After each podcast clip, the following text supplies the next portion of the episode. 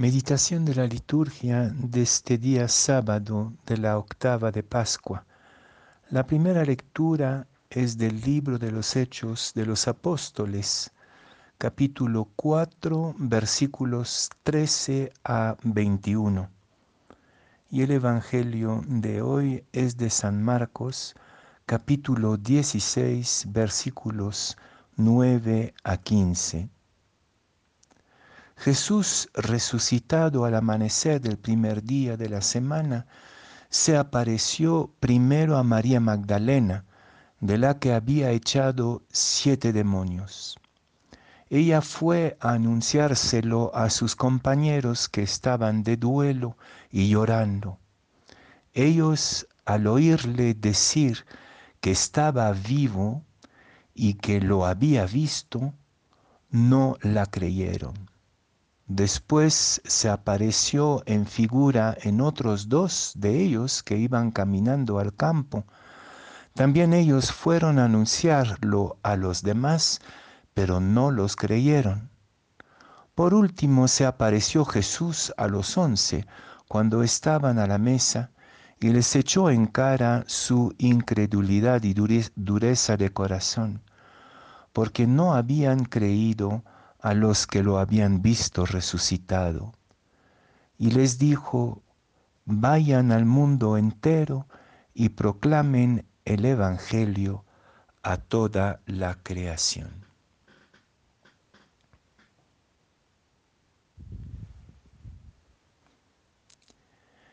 Las mujeres temblaban de miedo y no dijeron nada a nadie.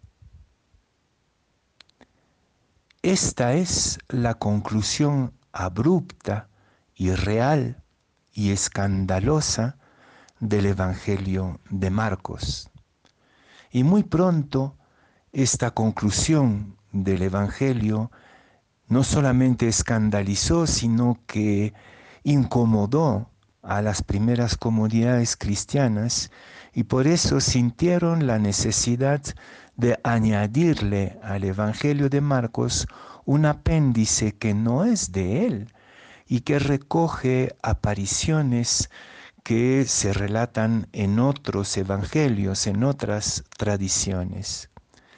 Y creo que es importante eh, situarnos en este contexto de una comunidad que primero afirma que no dijeron nada a las mujeres por el miedo y por otra parte la necesidad de decir algo, de decir algo sobre la resurrección, sobre el resucitado. Pero este algo, esto algo que se añade al Evangelio de Marcos, también es bastante escandaloso, porque habla de una incredulidad, de una resistencia recalcitrantes de los discípulos para creer en el testimonio de las mujeres o de los discípulos de Emmaus, incredulidad que Jesús les echa en cara. Pasemos a la situación que vivimos hoy. Qué difícil para nosotros creyentes ser testigos de Jesús resucitado en este tiempo pascual en medio del panorama, del paisaje de muerte que es el que vivimos hoy. Estamos en medio de un paisaje de huesos secos, como dice el profeta Ezequiel, un paisaje donde parece que la muerte tiene la última palabra. Y si, si somos sinceros, después de más de un año de pandemia, y con un aparente recrudecimiento de la mortalidad, de la, la, letalidad, no sé si existe la palabra, o sea, de la cantidad de muertos, de infecciones, pero también ante la confusión dramática del mundo político eh, justo un día antes de las elecciones, también nosotros estamos invadidos por la duda, la incredulidad y quizás la cobardía de las mujeres en el final real de San Marcos. No dijeron nada a nadie porque tenían miedo. Sí creo que la incredulidad, la cobardía, la torpeza, el desánimo están más a la orden del día que el anuncio valiente de la resurrección, como en la primera lectura. En la primera lectura, Pedro, que fue primero un cobarde de primera, se revela un valiente testigo de lo imposible, de la resurrección y de la sanación de este hombre tullido. Incluso tiene la valentía de oponerse al poder religioso y político instalado, de hecho, y proclama una cosa fuertísima, que es mejor obedecer a Dios que a las órdenes de un poder corrupto. Entonces estamos hoy día a pocas horas del acto democrático de las elecciones ante este dilema, cobardía o valentía. Vamos a expresar en nuestro acto democrático. El temor generalizado, el pánico ante un Perú que se desmorona por la pandemia de la corrupción y por la pandemia eh, sanitaria, vamos a expresar un voto que, que vaya reflejando este temor, esta cobardía, esta desesperación, esta incredulidad en nuestra patria y en nuestra gente.